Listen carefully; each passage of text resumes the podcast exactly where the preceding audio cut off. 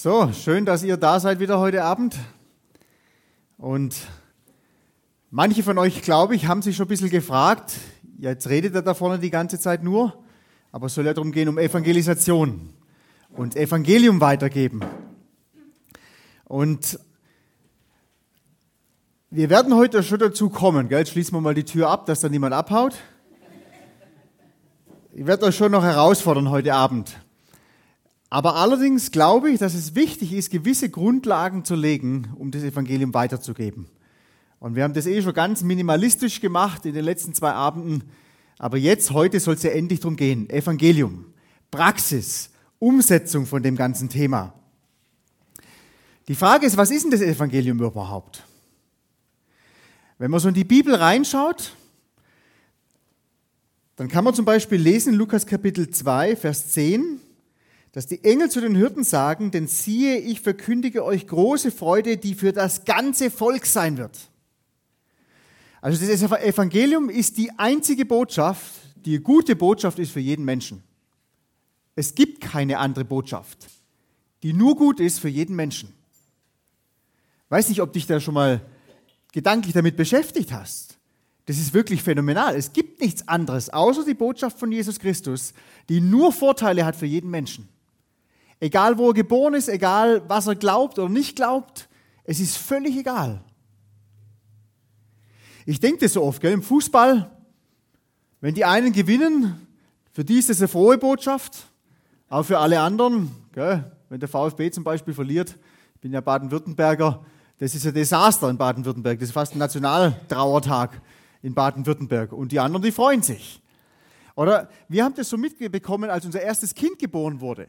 Unsere, meine besten Freunde oder unser am besten befreundetes Ehepaar, sagt man so, die sind schon länger verheiratet als wir, die haben sich immer Kinder gewünscht. Und die haben da ganz lang probiert und es ist einfach nichts passiert, haben gebetet, Gott hat das Gebet irgendwie nicht so erhört, wie sie sich vorgestellt haben. Und dann sind meine Frau und ich schwanger geworden. Und weißt du was? Ja, ich sage immer ich auch, gell? weil ich muss die ja ertragen dann. Aber wir sind schwanger geworden und dann haben wir uns, wir haben damals in Amerika gelebt und haben ähm, dann unsere besten Freunde da in Deutschland angerufen und ich wusste gar nicht, wie ich denen das erzählen soll. Weil ich habe gewusst, für uns ist es eine super Botschaft und für sie wird es eine sehr harte Botschaft sein. Und mittlerweile haben die auch drei Kinder. Das ist echt cool, wie Gott es dann gemacht hat, dass die genau zusammenpassen mit unseren. Ähm, aber das war echt schwer für die am Anfang. Der Islam zum Beispiel ist auch keine Botschaft für jeden Menschen, die gut ist. Für manche kann man noch abwägen, ob sie gut ist oder nicht. Sie hoffen zumindest, dass es gut ausgeht. Aber es ist ganz anders wie die Botschaft, die Jesus für uns hat, das Evangelium. Und ich will euch einfach mal fragen heute Abend, was ist denn überhaupt diese Botschaft? Was ist das Evangelium?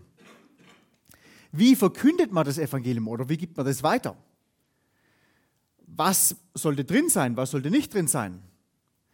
Ähm, was würdest du zum Beispiel jemand zur Antwort geben, wenn der zu dir hinkommt und sagt, ich will unbedingt ewiges Leben?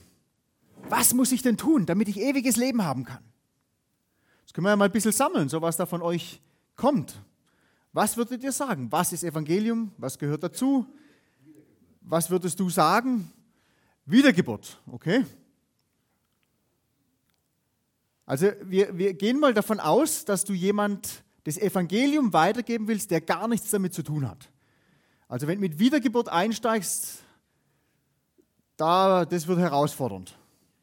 Das gehört dazu, hast vollkommen recht. Aha. Ja. Aber der Nikodemus, das muss man dazu sagen, das war ein Pharisäer. Also das war einer, der war da voll drin in dem Ding mit Religion und mit, mit der ganzen Materie.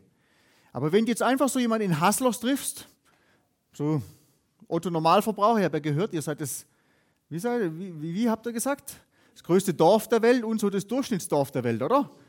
Habe ich gehört? Genau, also so ein Otto Normal, Durchschnittsbürger aus Deutschland halt. Was würdest du dem sagen? Wenn du sagst jetzt, du erklärst ihm das Evangelium. Okay.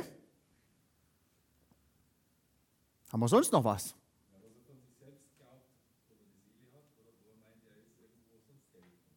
Mhm.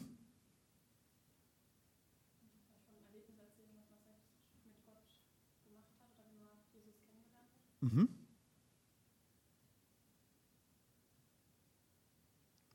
Also es ist noch sehr dünn. Ich habe jetzt gedacht, da kommt so eine richtige Welle. Aber gut, haben wir, will noch jemand was sagen? Jetzt haben wir schon so ein paar Sachen gesammelt. Ich habe schon gesehen, bei dem einen oder anderen, als eine Sache gesagt wurde, da war eher so ein bisschen skeptische Blicke oder so Nicken dann. Also ihr seid da unterschiedlicher Meinung auch teilweise und so. Was, was würdet ihr denn machen, wenn irgendein Hasslocher Bürger jetzt da draußen vorbeilaufen würde? Ihr kommt aus dem Gemeindehaus raus und der würde zu dir sagen, ich will unbedingt ewiges Leben. Was muss ich denn machen, dass ich ewiges Leben haben kann?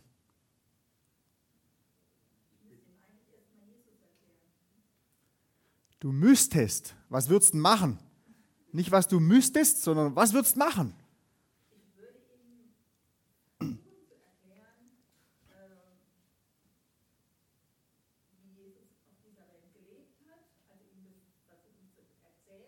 Mhm. Mhm. Mhm. Okay.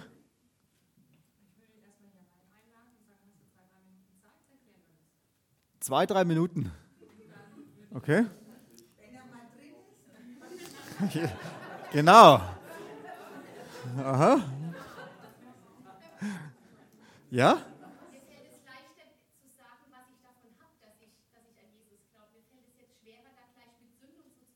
Aha.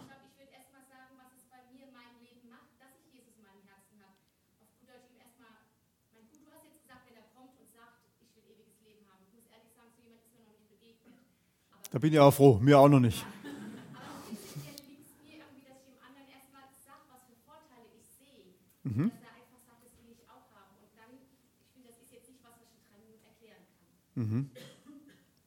Also jetzt haben wir da schon total unterschiedliche Ansätze. Jetzt schauen wir mal, wie der Abend weitergeht. Gell? Ich will euch mal zwei Begebenheiten aus der Bibel vorlesen, wie Jesus das Evangelium erklärt hat. Und zwar die erste Bibelstelle aus Markus Kapitel 10. Das ist wahrscheinlich eine relativ bekannte Geschichte, die, wenn du hier in der Gemeinde zu Hause bist oder öfters herkommst, dann wirst du die wahrscheinlich schon mal gehört haben. Da geht es um einen Reichen, wo er nach ewigem Leben fragt. Und ich lese die Geschichte einfach mal vor, erwähne immer zwischendurch geschwind wieder was. Und viel mehr machen wir gar nicht mit der Geschichte. Aber wir können da lesen, als Jesus auf dem Weg hinausging, lief einer vorbei, fiel vor auf ihm auf die Knie und fragte ihn, guter Lehrer, was soll ich tun, damit ich ewiges Leben erhabe? Also, ihr habt jetzt andere Sachen gesagt. Wenn mir das passieren würde, ich würde einfach sagen, ja du, du brauchst dein Leben nur Jesus anvertrauen. Komm, wir beten zusammen und dann hast ewiges Leben. Jesus aber sprach zu ihm, was nennst du mich gut? Niemand ist gut als nur einer, Gott. Also erstmal, puff, Brett vor den Kopf. Die Gebote weißt du, du sollst nicht töten, du sollst nicht Ehe brechen, du sollst nicht stehlen, du sollst nicht falsches Zeugnis reden, du sollst nicht vorenthalten, Ehre Vater und Mutter. Also erstmal einen langen Katalog, wie er leben soll. Er aber sagt zu ihm, Lehrer, dies alles habe ich befolgt von meiner Jugend an. Jesus aber blickte ihn an und gewann ihn lieb. Also interessant, Jesus hat nicht widersprochen.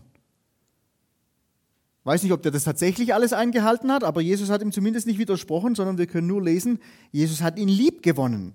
Und er sprach zu ihm, eins fehlt dir. Geh hin, verkaufe alles, was du hast, gib den Erlös den Armen und du wirst einen Schatz im Himmel haben und komm und folge mir nach. Wir würden sagen, psychologisch unklug, was Jesus da gemacht hat. Aber das war eben ein junger Mann, der war erfolgreich, der war diszipliniert, der war reich, der hatte schon viel erreicht im Leben. Und er wollte letztendlich Jesus ewiges Leben als Lebensergänzung. Er wollte all das behalten, was er jetzt schon hatte, und er wollte halt noch ein bisschen mehr dazu. Ein bisschen ewiges Leben kann ja nie schaden. Und was Jesus letztendlich zu ihm sagt, hier steht er zwar drin, er soll alles verkaufen und so weiter, aber im übertragenen Sinn sagt Jesus zu ihm, du kannst mich nicht als Lebensergänzung haben. Ich will dein Leben sein. Und alles, was dich hindert daran, dass ich dein Leben sein kann, denn ich bin ja das ewige Leben, musst loslassen. Das bedeutet jetzt nicht für jeden von uns, du musst alles verkaufen, aber was Jesus schon fordert, wenn jemand ewiges Leben haben will, ihn haben will, muss er innerlich bereit sein, von anderen Dingen loszulassen. Das ist immer eine Sache. Deswegen fällt es ja auch Leuten, die nichts haben, in so Ländern wie Afrika oder Indien oder China in Teilen, in manchen Regionen, da passiert so unglaublich viel in Bezug auf ewiges Leben und Evangelium. Jetzt bei uns ist es echt eine zähe Geschichte in Deutschland. Ich habe euch schon von dem John Wesley äh, erzählt, die Biografie habe ich jetzt gerade erst vor ein paar Wochen fertig gelesen. Und was der immer wieder betont hat, ist, er glaubt einfach, dass diese maroden, elenden Umstände zu seiner Zeit damals in England einfach eine Riesentür geöffnet haben für das Evangelium. Die Leute haben sich gegenseitig niedergemacht, moralisch war alles kaputt, die hatten nichts mehr zu essen. Das war einfach, Entschuldigung für das Wort, aber es war einfach alles scheiße. Die Menschen haben eine Sehnsucht gehabt nach, nach Hoffnung, nach Jesus. Und der Wesley hat es immer wieder gesagt, es war völlig egal, über was er gepredigt hat, die Leute wollten einfach mit Jesus leben. Wünscht man manchmal solche Zeiten in Deutschland. Jetzt mal ein ganz anderes Beispiel im Lukas Kapitel 23. Das ist direkt bevor Jesus Christus gestorben ist. Da lesen wir diese Begebenheit, wo Jesus da zwischen diesen zwei Verbrechern hängt am Kreuz. Und in Lukas Kapitel 23, Vers 42 und 43, da können wir lesen. Und Jesus sprach, nee, Entschuldigung, und er sprach, einer von den Räubern, von den Schächtern, er aber, und er sprach, Jesus, gedenke meiner, wenn du in dein Reich kommst. Und Jesus sprach zu ihm, Wahrlich, ich sage dir, heute wirst du mit mir im Paradies sein. Total interessant, wie unterschiedlich das ist. Und deswegen ist einfach wichtig für uns zu verstehen, Evangelium weitergeben ist nicht nur Methode. Letztendlich kennt nur Gott das Herz von dem Menschen, der uns gegenübersteht. Und nur Gott weiß, was die Person jetzt im Moment hören muss. Und deswegen ist es so wichtig, in Bezug auf Evangelium weitergeben, dass du und ich, wir als Kinder Gottes, ganz bewusst in der Abhängigkeit zum himmlischen Vater leben. Nur er kennt das Herz von meinem Gegenüber. Das Evangelium weitergeben ist eben nicht nur eine Methode, sondern dadurch will sich Gott einem anderen Menschen offenbaren, durch dich und durch mich. Das ist Evangelium weitergeben. Und Evangelium, das hat immer was zu tun mit Jesus Christus. Ohne Jesus Christus, wenn du das Wort Jesus nie, den Namen Jesus nie benutzt, dann würde ich sagen, du hast nicht viel vom Evangelium weitergegeben. Es gibt eine Bibelstelle im Neuen Testament, die erklärt eigentlich so in, in ein paar Sätzen äh, so die, die Grundlagen fürs Evangelium. Und das wollen wir uns mal kurz durchlesen. Im 1. Korinther Kapitel 15, die Verse 3 bis 5. Da geht es die ganze Zeit um die, um die Auferstehung Jesu, dann im weiterführenden Kapitel aber in den ersten paar Versen, da können wir Folgendes lesen. Da steht drin, denn ich habe euch vor allem überliefert, was ich auch empfangen habe. Und jetzt kommt es. Was hat er empfangen, der Paulus? Dass Christus für unsere Sünden gestorben ist nach den Schriften. Dass er begraben wurde und dass er auferweckt worden ist am dritten Tag nach den Schriften. Und dass er Kephas erschienen ist, dann den Zwölfen und so weiter und so weiter. Also das sind gewisse Elemente drin, die eine Grundlage bilden für das Evangelium. Das gehört dazu, wenn man über Jesus Christus spricht. Erstens mal sagt er, Jesus ist für Sünde gestorben und wir kommen noch ein bisschen dazu. Du kannst Menschen nicht einfach so überfallen. Aber das ist wichtig, das ist Teil davon vom Evangelium. Dann was auch wichtig ist, damals für die Juden mehr als für uns heute, Jesus war wirklich tot. Weil viele sagen dann, ja, vielleicht war er gar nicht tot, wenn er wieder auferstanden ist und bla bla bla. Weiß man nicht. Aber für die Juden war das ganz, ganz wichtig. Der war wirklich tot. Und dann diese Tatsache, von der wir kaum sprechen, wenn wir darüber reden, wir erzählen jemand das Evangelium weiter. Jesus Christus ist auferstanden. Der lebt heute.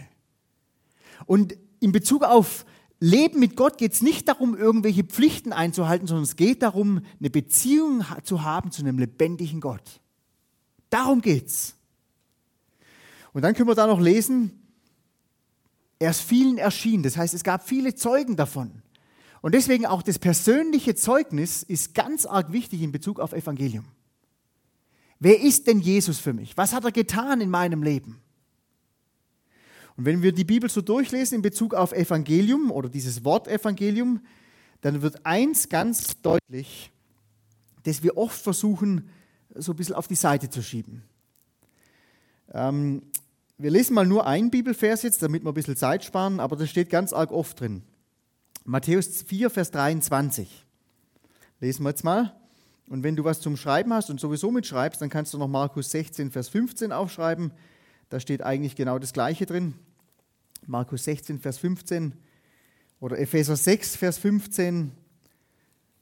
Und es gibt noch viele, viele mehr Bibelstellen. Aber wir lesen jetzt Matthäus 4, Vers 23. Und zwar können wir da lesen, und er, Jesus, zog in ganz Galiläa umher, lehrte in ihren Synagogen und predigte das Evangelium des Reiches. Das Evangelium ist eine Botschaft. Und das müssen wir als allererstes mal anfangen anzunehmen. Ich kenne das, viele Christen sagen jetzt sofort, ja, ich rede da halt nicht so gern drüber und, und so mit Leuten zu reden, das ist nicht so mein Ding. Ich versuche einfach das Evangelium zu leben. Und da sage ich immer dazu, super, genau solche Leute brauchen wir. Wir brauchen Menschen, die nicht nur reden, sondern die das leben, was sie glauben. Das ist ganz arg wichtig. Auf der anderen Seite findest du in der Bibel nirgendwo, dass das Evangelium ein mit Schweigen kombinierter Lebensstil ist, sondern eine Botschaft. Egal wo du liest, von den Aposteln, von den Jüngern, da, da, da steht nie drin. Und die, die Jünger sind halt umeinander gezogen und haben versucht, durch ihr Leben Menschen zu überzeugen davon, dass Jesus Christus real ist. Nein, das Leben hat dazu gepasst. Aber das Evangelium ist eine Botschaft. Und das haben sie verkündet. Genauso wie Jesus Christus. Natürlich ist die beste Voraussetzung dafür, wenn das, was du sagst, mit dem, was du lebst, am besten eins zu eins übereinstimmt. Aber mal ganz ehrlich, wenn du und ich das Evangelium nur dann weitergeben, wenn alles in unserem Leben passt, dann geht man es nie weiter. Und ich glaube, genau das ist das Problem von uns Christen. Das entbindet uns nicht von der Verantwortung gegenüber Gott und gegenüber Menschen, dass wir darauf schauen sollten, wie sieht denn unser Leben aus. Aber weißt du was, das Evangelium ist auch dann noch die Wahrheit, wenn dein Lebensstil nicht damit übereinstimmt. Und das Evangelium ist auch dann noch die frohe Botschaft, die die Kraft hat, Menschenleben auf den Kopf zu stellen, selbst wenn dein Leben gerade ganz anders aussieht. Ich finde es total faszinierend, was der Apostel Paulus mal schreibt. Das, machen, das macht für viele Christen eigentlich keinen Sinn. Aber es steht so in der Bibel drin. Ich lese euch das mal vor, im Philipper Kapitel 1, die Verse 15 bis 18. Da schreibt nämlich der Paulus über die unterschiedlichen Motivationen, warum Leute überhaupt von Jesus weitererzählen. Und dann sagt er, einige zwar predigen Christus aus Neid und Streit, einige aber auch aus gutem Willen. Die einen aus Liebe, weil sie wissen, dass ich zur Verteidigung des Evangeliums eingesetzt bin, die anderen aus Eigennutz, verkündigen Christus nicht lauter, weil sie mir in meinen Fesseln Bedrängnis zu erwecken gedenken. Und dann sagt er in Vers 18, was macht es denn, wird doch auf jede Weise, sei es aus Vorwand oder in Wahrheit, Christus verkündigt. Und darüber freue ich mich. Selbst wenn du mal denkst, im Moment passt mein Leben dazu nicht, zu dem, was ich eigentlich gerade weiter sage, sagt der Apostel Paulus, es ist trotzdem besser, wenn du das Evangelium verkündigst, wie wenn du nichts sagst.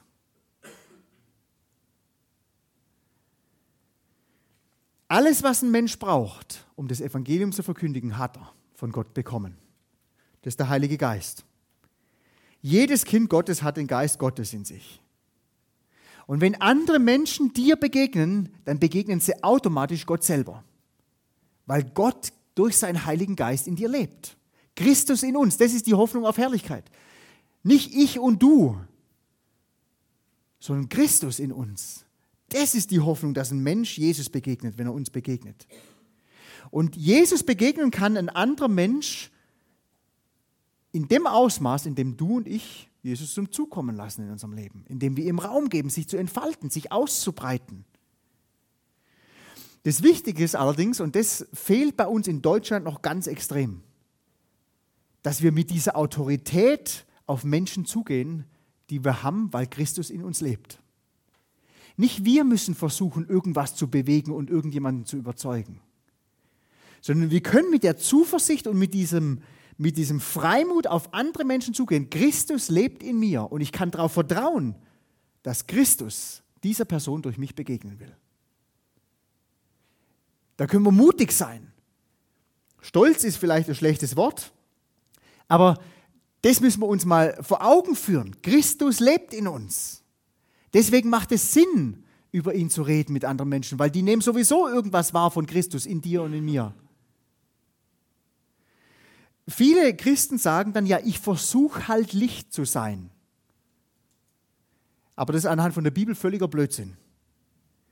Wenn du mal aufschlägst, Johannes Kapitel 8, Vers 12 ist einfach ein so ein Vers, oder Epheser 5, Vers 8 ist so ein anderer Vers.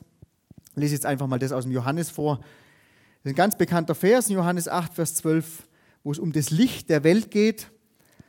Da steht drin, Johannes 8 und Vers 12. Jesus redete nun, Jesus redete nun wieder zu ihnen und sprach, ich bin das Licht der Welt, also Christus ist das Licht, nicht wir sollen es versuchen zu sein. Und dann sagt Christus, nachdem er gesagt hat, ich bin das Licht der Welt, Wer mir nachfolgt, wird nicht in der Finsternis wandeln, sondern wird das Licht des Lebens haben. Also wenn du den Wunsch hast, Jesus Christus nachzufolgen, dann hast du das Licht des Lebens. Du musst nicht versuchen, Licht zu sein, sondern Christus lebt in dir. Und Jesus ist das Licht. Und das ist das, was andere wahrnehmen. Jetzt ist ja trotzdem die Frage, Evangelium verkündigen. Wie mache ich das jetzt? Tragt einfach mal zusammen. Was würdet ihr sagen, wenn du sagst, ich erzähle jemand das Evangelium weiter? Was würdest du reinpacken?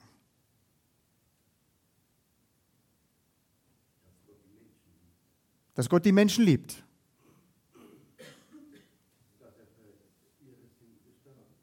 Dass er für die Sünden gestorben ist.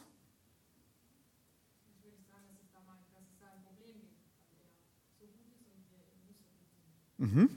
Die Trennung zwischen Gott und Mensch. Mhm.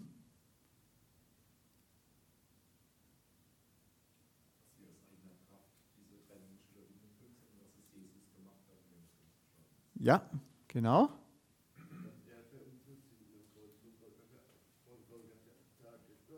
Ja. Mhm.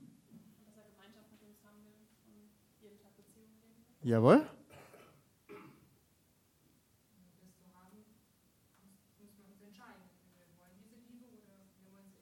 Mhm. Jawohl. Super.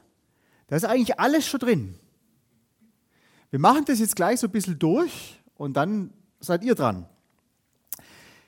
Was wichtig ist für mich immer wieder neu, wenn ich in Gemeinden reinkomme, über dieses Thema rede, dann haben alle Leute irgendwie so Schema im Kopf, wie das jetzt auszusehen hat. So Evangelisation oder Evangelium weitergeben. Das würde es mir einfach mal interessieren. Wenn du jetzt hörst, das Evangelium weitergeben, was geht dir so dann durch den Kopf? Wie sieht es aus? Was für ein Mensch hast du da so vor Augen oder was für eine Situation auf der Straße oder wie auch immer?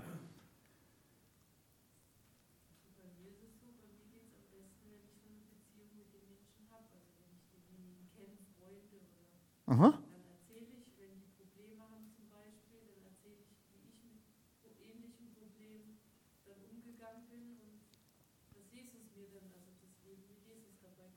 Mhm. Mhm. Ich bin einfach Zeuge. Ich rede selten darüber. Also die fragen mich jetzt konkret. Mhm. Ich wirklich mehr von meinem eigenen Leben. Mhm. Okay. Kommen euch da keine Bilder so in den Kopf? So unter Evangelisation oder missionarischen Eifer von Christen? Straßeneinsatz, okay. Und was kommt euch da so in, in den Kopf, wenn ihr so an Straßeneinsatz denkt? Traktate verteilen. Was noch? Steht einer auf dem Podest und predigt. Was noch? Einzelgespräche. Also eins hätte ich jetzt noch erwartet, ist bis jetzt noch nicht gekommen, von Haustür zu Haustür gehen. Also das, das hat man auch ganz viel, oder das macht man immer noch übrigens. Und deswegen will ich das kurz ein bisschen einfach mal nur ein paar Gedanken weitergeben oder Ideen weitergeben. Das muss nicht nur so aussehen. Gott ist so groß und so kreativ. Er hat dich so geschaffen, wie du bist, und er will dich so gebrauchen, wie du bist. Und ich merke das bei ganz vielen Christen, weil die so gewisse, sie denken, so und so muss das aussehen, ah, das bin ich nicht, also mache ich es nicht. Das ist oft diese Vermeidungsstrategie, die wir uns selber zurechtlegen. Aber es ist wichtig zu verstehen, Gott will dich so gebrauchen, wie du bist. Ich habe zum Beispiel einen Freund, der hat einfach so einen Buchladen aufgemacht auf der Schwäbischen Alb und der nutzt diesen Buchladen mit so einem kleinen Café nutzt er, um Menschen das Evangelium zu erklären. Fast jeden Tag redet er mit irgendjemand über das Evangelium. In seinem kleinen Buchladen da drin. Das ist eine Möglichkeit. Ähm, die Getaway Days zum Beispiel ist eine andere Möglichkeit. Wir machen einfach irgendwelche Aktionen, die sie nie wieder vergessen werden und bringen da den Transfer zu Jesus und dem Evangelium. So kann man das machen. Aber es ist auch nicht jedem seine Sache. Ich kenne zum Beispiel Leute, die spielen Fußball, nur mit dem Ziel, andere Fußballer zu treffen, um ihnen von Jesus weiterzuerzählen. Das sind wahrscheinlich auch viele von euch nicht Fußballer jetzt hier so drin, wenn ihr euch so anschaut. Meine Frau, was sie zum Beispiel macht, ist, ja, man kann sich auch täuschen, gell? Meine Frau, was die zum Beispiel macht, hat sie in Österreich angefangen. Es war ganz schwierig, weil das so Tourismusstädtchen war, wo wir gelebt haben in Schladming war ganz schwierig, wirklich engere Beziehungen zu kriegen. Und was meine Frau gesagt hat, sie weiß jetzt auch nicht, wie sie Kontakte herstellen soll, damit sie mit Menschen über Jesus reden kann, aber sie bietet einfach Pilates an. Das ist so, ja, Bewegungszeugs halt, ein bisschen Kräftigung, Dehnung, alles Mögliche, ist wirklich gut. Also da muss man echt fit sein. Ich habe schon mal mitgemacht, einmal, aber dann nie wieder. Aber ähm, die hat er bis zu 15, 20 Frauen gehabt in Österreich und jetzt macht sie genau das gleiche in Deutschland auch. Und da kommen die Frauen und da kommen die türkischen Frauen und da kommen die albanischen Frauen und die deutschen Frauen. Und immer wieder gibt es Möglichkeiten, über Jesus Christus zu reden. Manche machen das tatsächlich auf der Straße, nach wie vor. Gerade eine ehemalige Mitarbeiterin ist jetzt auf so eine Bibelschule gegangen und die machen das ständig, Straßeneinsätze. Und die hat ganz tolle Erlebnisse mit Menschen einfach auf der Straße ins Gespräch kommen. Und dann gibt es andere, wir haben jetzt nicht die Zeit, aber da gibt es eine super Geschichte, die könnt ihr mal googeln.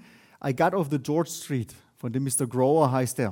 Das ist ein Australier, der hat sein ganzes Leben lang, 40 Jahre lang, immer nur Traktate verteilt und hat die anderen in die Hand gedrückt. Und er hat nie gesehen, dass sich einer bekehrt hat. Und dann hat er es irgendwann mal mitgekriegt von so einem Pastor, was sich daraus ergeben hat. Das ist auch nicht jedermanns Sache, Traktate in die Hand drücken. Aber Gott benutzt's. Eine gute Freundin von mir zum Beispiel, die arbeitet im Hospiz, ganz bewusst. Weil sie gesagt hat, es sind Menschen, die kurz vorm Sterben sind. Und sie hat das Vorrecht, diese Menschen noch zu begleiten. Ich kann doch gar nicht sagen, wie viele die schon zu Jesus geführt hat. Es ist eine super Möglichkeit, aber auch nicht für jeden. Wir müssen uns einfach lösen von so gewissen Vorstellungen, wie das auszusehen hat, Evangelium weitergeben. Gott will anderen Menschen begegnen durch dich und durch mich. Darum geht's.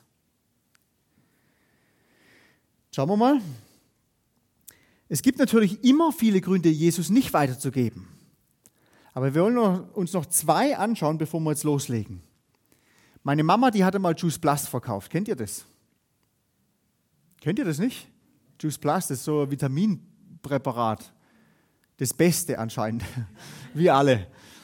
Also das benutzen sie auch ganz viel im Leistungssport und so weiter. Und das hat mir einfach nur so ähm, nachdenklich gemacht. Sie hat nämlich erzählt von so einer Verkaufsschulung, die sie da mal hatte. Und die haben dann gesagt zu ihren Verkäufern, Wenn jemand praktisch sich dafür entscheidet, einzusteigen, dieses Produkt zu verkaufen, zu vermarkten, und er nicht innerhalb von 72 Stunden die erste Person anspricht auf dieses Produkt, dann wird er zu 99 Prozent den Rest seines Lebens nur damit verbringen, von einer Schulung zur nächsten zu gehen, wie man das jetzt macht, und wird es tatsächlich nie umsetzen. 72 Stunden. Und ich glaube, in Bezug auf das Evangelium haben wir Christen fast genau das gleiche Problem. Wenn das jemand nicht von Anfang an macht, je länger du es rausschiebst, desto schwieriger wird es. Desto mehr Gründe findest du, warum es jetzt gerade nicht sein sollte oder nicht passt oder du auf eine bessere Gelegenheit wartest oder sonst irgendwas. Das sind alles so Gründe, warum man es nicht macht. Aber ehrlich gesagt, ich glaube, der Hauptgrund ist, wenn wir tatsächlich vor jemandem stehen, wir bringen das gar nicht zusammen, das auf den Punkt zu bringen innerhalb von ein paar Minuten das Evangelium. Klar, über das persönliche Leben reden, über Gott reden, über christliche Werte reden, das schon. Aber wirklich zum Punkt zu kommen, worum geht's? Was rettet einen Menschen? Wie kann ein Mensch gerettet werden? Tun wir uns unglaublich schwer. Ich merke das immer, wenn ich bei Bibelschulen bin. Wenn du da über das Evangelium redest, da hocken alle ganz gelangweilt drin und ah, kennen wir eh schon. Und dann gehst du mal mit ihnen auf die Straße. Und dann fängst du sogar das Gespräch an die brauchen wirklich nur noch das Evangelium der Person erklären. Und dann stehen sie auf einmal da und bringen das Maul nicht mehr auf. Die Sache ist mit dem Evangelium, man muss es üben. Wie alles im Leben. Ich mache da immer wieder so Notfallmanagement-Kurse und wir haben neulich so einen Winterkurs gehabt, wo es darum ging, eine gestellte Situation, eine Person ist ins Wasser gefallen im Winter, hat es wieder rausgeschafft aus dem Wasser und wir sollen die Person jetzt retten und bergen. Dann ist sofort die Diskussion losgegangen unter allen, die da mitgemacht haben, ja, das ist ja nur gestellte Situation, das stimmt ja alles gar nicht und im Notfall ist eh alles ganz anders und was weiß ich was alles. Und dann war einer dabei, der war Psychologe und hat gesagt, stimmt, die Situation im Ernstfall ist meistens ganz anders wie die gestellte Situation, aber das Gehirn speichert das Geübte ab. Und wenn du tatsächlich mal zum Notfall kommst, dann wird dein Gehirn dir die beruhigende Rückmeldung geben, ach, kein Problem, du hast es schon mal gemacht. Wenn du es nie geübt hast vorher, dann ist es in beinahe allen Fällen so, statistisch gesehen und praktisch natürlich auch, du weißt theoretisch, was du machen solltest, aber du bist so gestresst, dass du alles vergisst in dem Moment. Nur Theorie ohne Übung bringt im Ernstfall meistens herzlich wenig. Das zeigen ganz viele verschiedene Tests in Bezug darauf. Und in Bezug auf das Evangelium komme ich immer mehr drauf, das ist genau dasselbe. Und es gibt ganz viele Werkzeuge, wie man das Evangelium auf den Punkt bringen kann. Ich weiß nicht, habt ihr schon mal was von EE gehört? Evangelisation explosiv. Ist eigentlich sehr verbreitet in der Schweiz, Österreich, Deutschland. Ist eine Art und Weise, wie man das Evangelium erklären kann. Phänomenal ähm, manche nutzen das super viel und super gut, kann man auch so Schulungen machen. Kann ich jedem nur empfehlen, ihr habt das auch gemacht. Ähm, das, was wir bei den Getaway Days benutzen, ähm, das finde ich persönlich das Allereinfachste. Weil du es gleich visuell hast, du hast da vier Zeichen, könnt noch schön warten.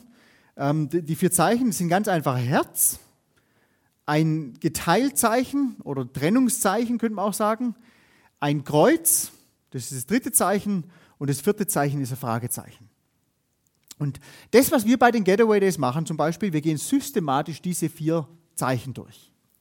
Und wenn ich so mit Menschen ins Gespräch komme, und ich mache das manchmal so, wenn ich auf einen Zug warte oder Bus warte und ich merke, der andere muss eher warten, dann spricht man halt mal an und guckt, ob man irgendwie ins Gespräch kommt und vielleicht ergibt sich ja da was draus. Und ganz arg oft frage ich dann Leute, du, ich habe da so Armband, Könntest du mir mal sagen, was, was verbindest du mit diesen Zeichen, die da drauf sind? Und das ist total hilfreich, wenn du schon mal weißt, was verbindet die Person damit. Man, beim Herz, da können viele noch was damit anfangen. Dann bei dem zweiten Zeichen, das Geteiltzeichen, sagen sie Schule und so, geteilt und so weiter. Das eins ist eins oben, eins unten und so. Ähm, dann Kreuz. Manche können viel damit anfangen, manche überhaupt nichts mehr. Sagen sie, das interessiert sie überhaupt nicht, Kreuz. Dann Fragezeichen können die meisten auch wieder was damit anfangen. Und dann weißt du schon mal so ein bisschen, wo die Person steht. Und wenn das weißt, dann tust du dich viel leichter, auch spezifisch darauf einzugehen, auf die Person. Und wie wir das machen bei den Getaway Days ist, wir gehen jedes Symbol ähm, wirklich systematisch durch. Jetzt machen wir mal das erste Symbol. Das ist das Herz. Da seht ihr das einfach mal. Das Herz steht ganz einfach für diese eine Aussage, Gott liebt dich. Punkt. Und dann musst du ein bisschen was einfallen lassen dazu. Wie kannst denn das jetzt jemand nahebringen? Ideal ist es, wenn du nicht zu viele Bibelverse benutzt. Weil wenn du zu viele Bibelverse benutzt, werden die meisten sofort wieder aussteigen. Aber was auch wichtig ist, ist nicht einfach das Erklären ohne einen Bibelvers. Ich denke, das Wort Gottes, das hat eine Kraft mehr als alles, was ich rede und du redest. Und deswegen, wir sollen das Wort Gottes einsetzen. Aber meistens, wenn ich das, das Herz erkläre, Gott liebt dich, dann nehme ich einen Bibelvers, oft nehme ich zum Beispiel Johannes 4, Vers 16, wo drin steht, dass Gott ist die Liebe. Und dann fange ich an, das zu erklären. Und zwar anhand von persönlichen Beispielen oder Beispielen aus dem Alltag. Man muss für die Leute einen Bezug herstellen zwischen dem Gott, okay, Gott ist irgendwo im Nirgendwo, keine Ahnung, wer Gott ist, und er liebt mich, da können sich die meisten Leute überhaupt nichts mehr darunter vorstellen. Vor allem auch zu erklären, dass es eine ganz andere Liebe ist als jegliche Form von Liebe, die wir hier untereinander praktizieren. Bedingungslose Liebe, komplett. Gott kann gar nicht anders als zu lieben, rund um die Uhr, weil er die Liebe ist. Und da muss man halt kreativ werden, muss man überlegen, mit dem eigenen Leben, was habe ich denn da erlebt? Was könnte ich denn da weitergeben, um das bildlich darzustellen, dass eine Person das einfach nachvollziehen kann? Jetzt Gott liebt mich, das ist noch relativ einfach, weil so der liebe Gott oder so, das haben viele Menschen schon mal gehört. Aber jetzt geht es ja zum zweiten Zeichen weiter, das Geteiltzeichen. Das Geteiltzeichen, in, in, insgesamt sagt man in der Evangelisation, gibt es sogenannte Reizworte. Und wenn du diese Worte benutzt, dann triggert es sofort was in Menschen und dann haben die sofort irgendwelche Gedanken, die da folgen. Und manchmal ist es nicht arg hilfreich, weil sie komplett in die falsche Richtung denken. Und wenn du jetzt einfach sagst, ja, du bist sündig, zum Beispiel, das wird, wird ähm, meistens nicht das bewirken, was du dir wünschst in der Person. Wenn du das Wort Schuld oder schuldig benutzt, das ist schon ein bisschen was anderes. Damit können viele Menschen noch was anfangen. Sündig oder Sünde. Da verstehen die meisten Joghurt in der Fastenzeit oder was der Geier was. Oder zu viel getrunken oder sonst irgendwas. Und den Bibelvers, den ich sehr oft nehme, ist Römer 3, Vers 23. Dass alle gesündigt haben und nicht die Herrlichkeit Gottes erlangen. Und dann sage ich aber nicht, und weißt du, du bist auch ein Sünder, sondern ich erzähle aus meinem Leben. Und ich erzähle, wie, wie, wie oft mir das bewusst wird, dass vor diesem Gott, der mich liebt und der absolut perfekt ist, dass ich doch schuldig bin, dass ich immer wieder versag. Und das Interessante ist, wenn ich anfange, über mein Leben zu erzählen, über mein Versagen, immer wieder neu, da sagen ganz viele Leute, ey, stimmt eigentlich. Also mir geht es manchmal auch so. Ich habe auch schon mal gelogen. Oder ich habe auch schon mal über jemanden schlecht geredet. Oft ist es tatsächlich so, je mehr du von dir selber preisgibst, desto mehr sind Leute auch bereit, sich selber zu öffnen. Das ist das zweite Zeichen, das Getrenntzeichen und das muss rein. Denn wenn jemand das nicht zumindest mal hört und anfängt darüber nachzudenken, dann braucht er auch keine Lösung. Wir sind getrennt von Gott, weil Gott absolut perfekt ist und weil wir Menschen schuldig geworden sind. Das ist das zweite Zeichen. Ich habe gesündigt. Also das erste Zeichen, Wisst ihr es noch? Gott liebt dich. Genau, du redest ja mit der Person. Gott liebt dich. Das nächste Zeichen ist, ich habe gesündigt. Erzähl ein bisschen aus deinem Leben und hoffst, dass er das für sich auch sieht, dass Gottes Geist da wirkt an der Person. Dann kommt das dritte Zeichen, das Kreuz. Da können viele Menschen noch ein bisschen was damit anfangen. So Ostern und so weiter, wissen sie noch so ungefähr, manche zumindest in Deutschland, je nachdem, wo man hinkommt. Und was ich da oft benutze, ist Römer 6, Vers 23. Dass der Lohn der Sünde der Tod ist, und ich erkläre Ihnen auch, was Tod ist. Ich erkläre Ihnen, dass man da nicht gleich umfällt, sonst wären wir alle nicht mehr da, sondern dass Tod in der Bibel oft auch das Ende ist von einer Beziehung. Ein Beziehungsbruch, Abbruch. Und dann lege ich den Vers aber nämlich weiter und sage, das Geschenk Gottes aber ist ewiges Leben in Jesus Christus. Und ich erkläre Ihnen, warum das möglich ist. Weil Jesus Christus am Kreuz gestorben ist für meine Schuld. Der hat alles bezahlt, was in meinem Leben falsch gelaufen ist, im Moment falsch läuft und falsch laufen wird. Und ich erkläre den Leuten meistens auch noch, dass Jesus Christus auferstanden ist und dass, dass ich deswegen so fasziniert bin vom Christsein. Weil es nicht nur irgendwie Religion ist mit Regeln einhalten, sondern es geht darum, diesen lebendigen Gott Raum zu lassen in meinem Leben, dass er das macht, was ihm gefällt in meinem Leben. Das ist das dritte Zeichen. Jesus starb am Kreuz für dich oder für mich. Und dann noch dieses letzte Zeichen, das Fragezeichen. Das ist auch klar, wofür das steht. Was machst du jetzt damit, mit diesen Wahrheiten? Und du könntest es ganz einfach so ausdrücken, um es auf den Punkt zu bringen, willst du mit Gott leben? Weil das ist letztendlich die Frage. Und den Vers, den ich ähm, oft benutze, ist entweder Römer 10, Vers 13 oder aus der Offenbarung 3, Vers 20. Römer 10, Vers 13 sagt, jeder, der den Namen des Herrn anruft, wird errettet werden. Und ich erkläre das, wie, wie man das machen kann, den Namen des Herrn anrufen. Können, haben die meisten auch keine Ahnung davon. Erklären das, was es bedeutet, mit Gott zu reden darüber und einfach ehrlich zu werden vor Gott und so weiter. Ein Bibelvers, der auch total super ist, ist Offenbarung 3, Vers 20, wo Jesus sagt, siehe, stehe an der Türe und klopfe an. Wenn jemand meine Stimme hört und die Tür öffnet, zu dem werde ich hineinkommen und mit ihm essen. Das ist ein super Bild für Gemeinschaft. Und ich werde es der Person erklären und sagen, du, Jesus Christus klopft an Herzenstüren von Menschen. Das hat er bei mir vor so und so vielen Jahren gemacht. Und vielleicht klopft er im Moment bei dir an deinem Herzen. Und weil Jesus dich liebt, lässt er dir die freie Entscheidung. Öffnest du die Tür oder lässt sie zu? Aber wenn du dich dafür entscheidest, diese Tür zu öffnen, dann wird Jesus Christus in dein Leben reinkommen, um Gemeinschaft mit dir zu haben. Du kannst wieder Gemeinschaft haben mit dem lebendigen Gott. Darum geht's. Und dann frage ich die Person, willst du es?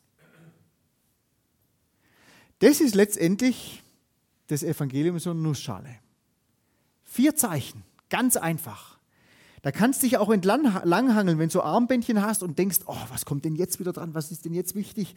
Wenn du auf das Zeichen guckst, da weißt du sofort, was jetzt dran ist. Gott liebt dich. Ich bin getrennt von Gott durch meine Schuld. Jesus ist für mich gestorben. Und was mache ich damit? Das sind die vier Punkte. Und deswegen würde ich jetzt sagen, wir teilen uns einfach in vier Gruppen auf.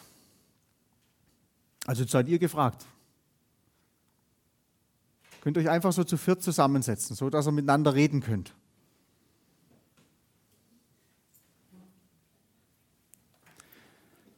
Jetzt habt ihr genug gehört, gell?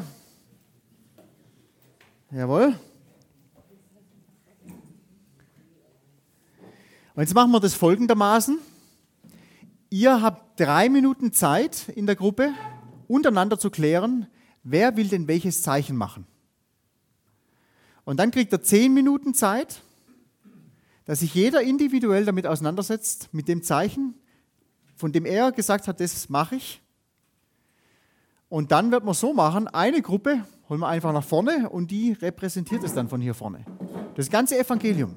Vier Leute, ganz praktisch schaut drauf, dass es wirklich authentisch ist. Dass es nicht neotheologisch einfach Punkt, Punkt, Punkt, Punkt, Punkt ist, sondern dass es verbunden ist mit dem Leben, mit dem Alltag von Menschen, mit deinem Alltag. Und was man sich auch immer wieder vor Augen führen muss, ist, laut Statistiken, man weiß nicht, wie genau die stimmen, aber ein Mensch muss 20 Mal das Evangelium hören, bis er darauf reagiert. Und jedes einzelne Mal von diesen 20 Mal ist wichtig. Und deswegen, je öfter ein Mensch das Evangelium hört, desto höher die Wahrscheinlichkeit, dass er irgendwie darauf reagiert. Ob mit Ja oder Nein, das weiß nur Gott allein. Aber es ist wichtig, dass Menschen das Evangelium hören. Also ich lasse euch jetzt einfach drei Minuten und dann sage ich, okay, jetzt ist es geklärt untereinander. Hat jeder Ihr sitzt da noch ein bisschen arg. Gell? teilt euch da ruhig auf, immer zu viert zusammengehen. Die meisten von euch sind schon lange in der Gemeinde, es müsste ja eigentlich alles ein Kinderspiel sein. Jawohl, da brauchen wir noch zwei dazu.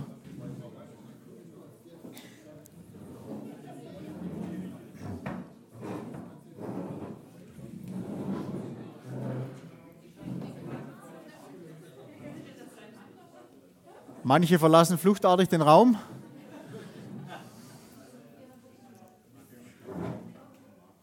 Jawohl, also ihr findet euch zusammen. In drei Minuten hat jeder ein Zeichen. Und dann sage ich so, jetzt nochmal zehn Minuten und dann arbeitet ihr das einfach für euch aus. Wer Fragen hat, kann sich gerne an mich wenden. Also ich bleibe einfach hier vorne sitzen und stehen. Und wenn jemand Fragen hat, könnt ihr gerne kommen. Also beratet euch einfach kurz, wer welches Zeichen übernimmt in der Gruppe. Also wirklich super. Echt. Hut ab. Gell? Weil das ist, das ist gar nicht so leicht. Hey. Und man denkt da immer, ja, geschwind jemand das Evangelium erklären. Aber der braucht bloß einen Satz sagen, der dich aus deinem Konzept, Konzept rausbringt.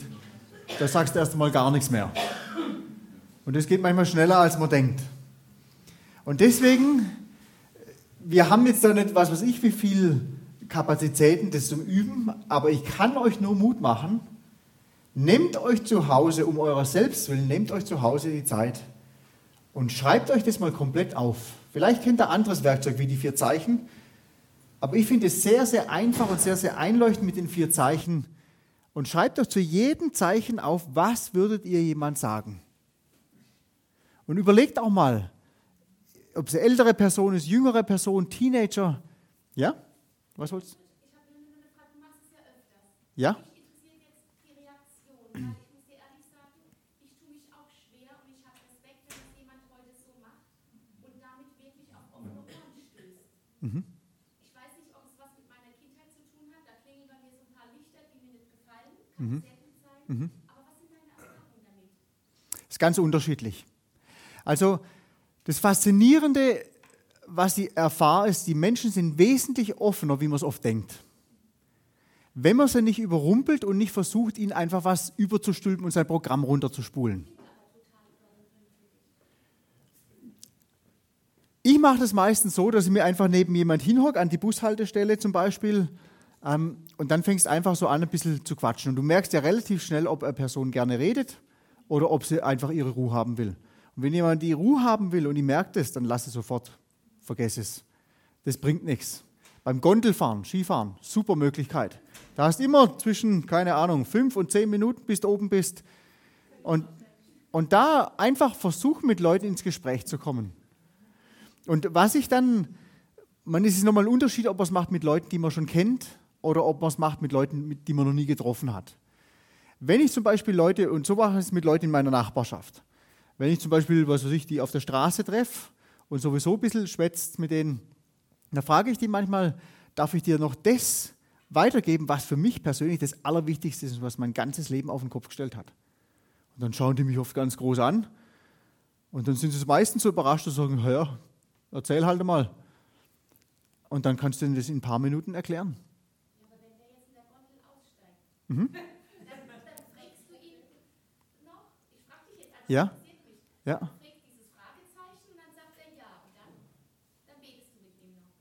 Ja, wenn er tatsächlich Ja sagt und, und, und es ähm, vertiefen will, ah, dann bleibt es meistens noch nach der Gondel stehen. Also ich hatte das schon ein paar Mal. Einmal kann ich mich noch gut daran erinnern, das war ein Zuhälter. Und da bin ich, bin ich mit ihm in der Gondel gesessen. Und dann hat er das erklärt und dann hat er gesagt, jetzt muss er erstmal kurz seine, seiner Freundin anrufen. Dann hat er die angerufen und hat gesagt, du, da hockt gerade so irgendein so Junger und der erzählt mir da gerade von Gott aus, total interessant und ja, ruft die später zurück. Und dann sind wir draußen gestanden und haben da weitergeredet über Jesus. Also es ist ganz unterschiedlich. Da muss man einfach lernen, einfach darauf zu achten, auf die Körpersprache von den Menschen.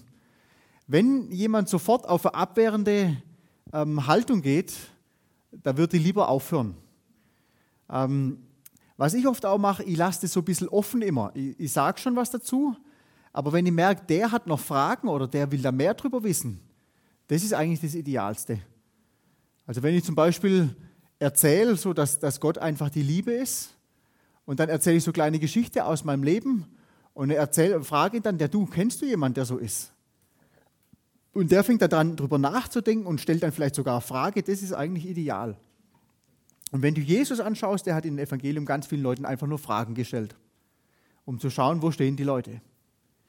Anstatt einfach nur ein Programm abzuspulen. Und deswegen, deswegen sage ich das, es ist unglaublich wichtig, auf die Person einzugehen, aber auf der anderen Seite auch zu wissen, wo will ich denn hin mit dem Gespräch. Weil ich will ja nicht nur über christliche Werte reden. Das ist das, was oft so dabei rauskommt. Ja, man redet halt so ein bisschen über, man könnte ein bisschen besser leben, ja, stimmt, stimmt jeder damit überein. Aber man kommt nicht wirklich zum Punkt. Worum geht es im Evangelium? Um Jesus Christus.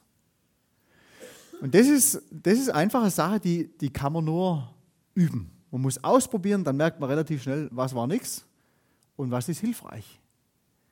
Und du neigst zum Beispiel wahrscheinlich, oder ihr neigt wahrscheinlich dazu, ganz andere Personen anzusprechen, wie ich es jetzt würde. Man, man, man, hat ja bei manchen Leuten, da denkt man sofort, ah, den könnten wir uns mal ansprechen. Da muss man einfach beten dafür, dass Gott einen zur richtigen Person hinschickt, die ein offenes Herz hat. Und ihr habt das schon so oft erlebt, wirklich, dass Menschen offen sind. Gerade zum Beispiel in der Fußgängerzone, wenn sie da bloß umeinander stehen, manche und warten auf jemand oder sonst irgendwas. Es ist wirklich phänomenal. Man muss einfach nur den Schritt wagen. Wollt, wollt ihr noch Fragen stellen? Weil es ist schon ganz schön spät. Also mir ist egal, aber mir geht es um, um euch. Vielleicht können wir das so machen.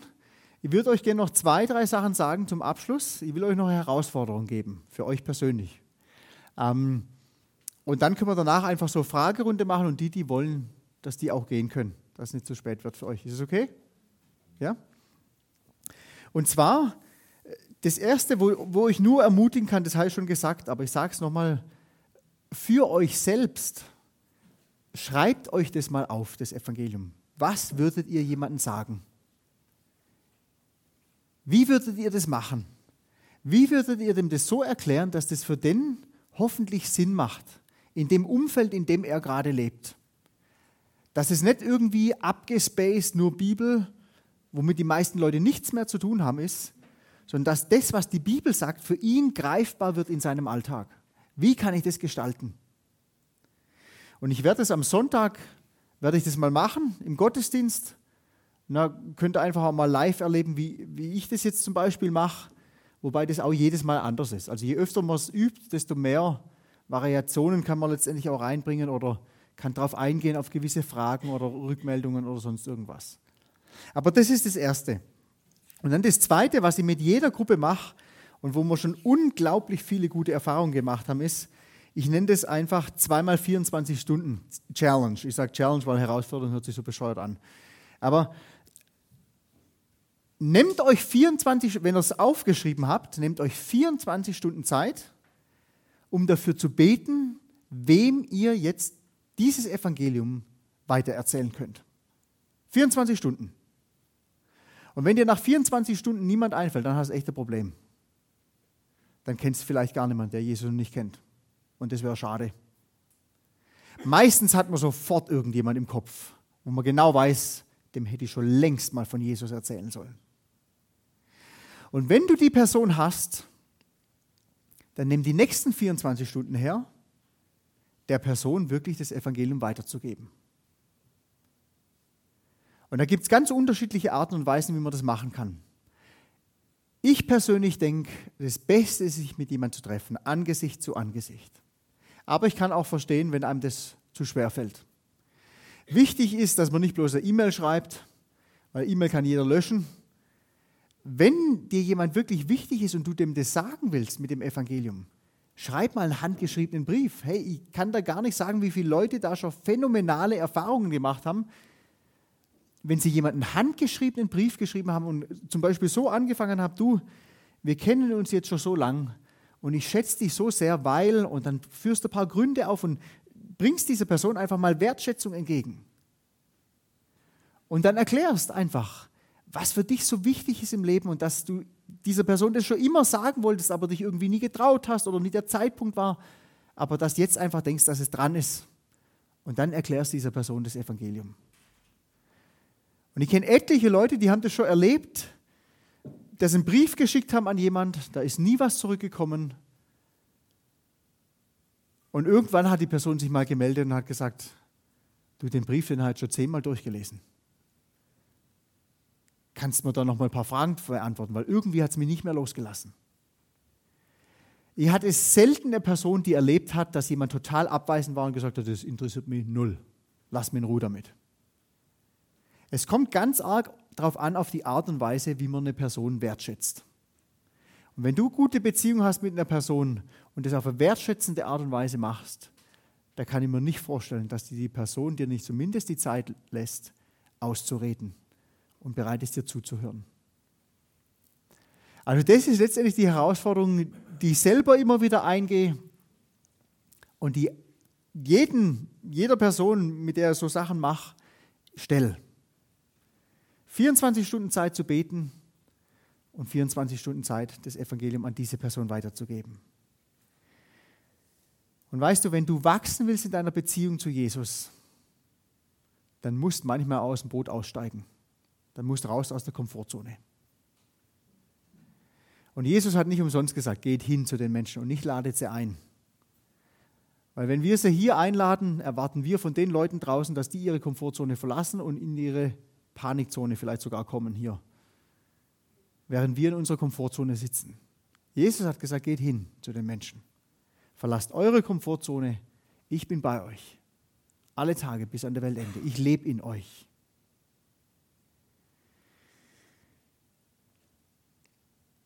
Ich glaube, wir lassen es einfach mal hier dabei. Man könnte noch viel sagen, aber es ist, ähm, ich glaube, es, es genügt für heute. Und wirklich, ich stehe gerne bereit auch für Fragen. Ich bin jetzt auch da, wenn, wenn ihr Fragen habt oder wenn ihr Anmerkungen habt. Aber ich kann euch nur Mut machen, um eurer Selbstwillen, um der Menschen in Hasloch willen und drumherum herum. Wagt es. Geht mal Schritte im Glauben so leicht über Glauben zu reden, wenn man hier drin sitzt. Aber nicht Saul sein, sondern David. Auf das Vertrauen, was die Bibel sagt. Christus lebt in mir. Und wenn ich mit jemand anderem Zeit verbringe, dann begegnet diese Person Christus, weil Christus in mir lebt. Und das Evangelium ist die beste Botschaft in der Welt. Die einzige Botschaft, die gut ist für jeden Menschen. Und wer weiß, was daraus entsteht. Beten wir noch zusammen. Himmlischer Vater, ich danke dir so sehr für das Evangelium, für deine wunderbare, geniale Botschaft für jeden Menschen, Herr. Und ich bete einfach für uns alle, Herr Jesus Christus, dass wir ergriffen werden von dir, dass du unser Herz schenkst für verlorene Menschen, dass du Türen öffnest, um das Evangelium weiterzugeben und dass wir innerlich wissen, jetzt ist es einfach dran. Und Herr Jesus, ich will dir danken dafür, dass du in uns lebst. Dass es nicht darum geht, dass wir da irgendwas bewirken, sondern dass es darum geht, dass du dich einem Mensch offenbarst. Und ich will beten für jeden Einzelnen hier im Raum, Herr Jesus Christus, dass du jedem Einzelnen eine Person aufs Herz legst, die dich persönlich noch nicht kennt. Und dann will ich beten, Herr Jesus, dass du jedem Einzelnen den Mut schenkst, auf diese Person zuzugehen und wie auch immer, das dieser Person weiterzusagen. Und himmlischer Vater, wenn in diesem Raum jemand sitzt, der dieses Fragezeichen noch nie beantwortet hat, der das vielleicht schon oft gehört hast, dass du ihn liebst, der schon oft gehört hat, dass er Schuld hat in seinem Leben und es auch innerlich weiß, der schon oft gehört hat, dass du im Kreuz gestorben bist, Herr Jesus, aber noch nie darauf geantwortet hat dann will ich beten darum, Herr Jesus, dass du ihm keine Ruhe schenkst heute Nacht, bis er endlich geantwortet hat auf dein Ja zu ihm oder zu ihr. Herr Jesus, wir danken dir dafür, dass du auch heute noch Menschen zu dir ziehst und dass du bereit bist, Wunder zu tun, wenn wir bereit sind, vorwärts zu gehen. Im Vertrauen auf dich und in der Macht deiner Stärke. In Jesu Namen. Amen.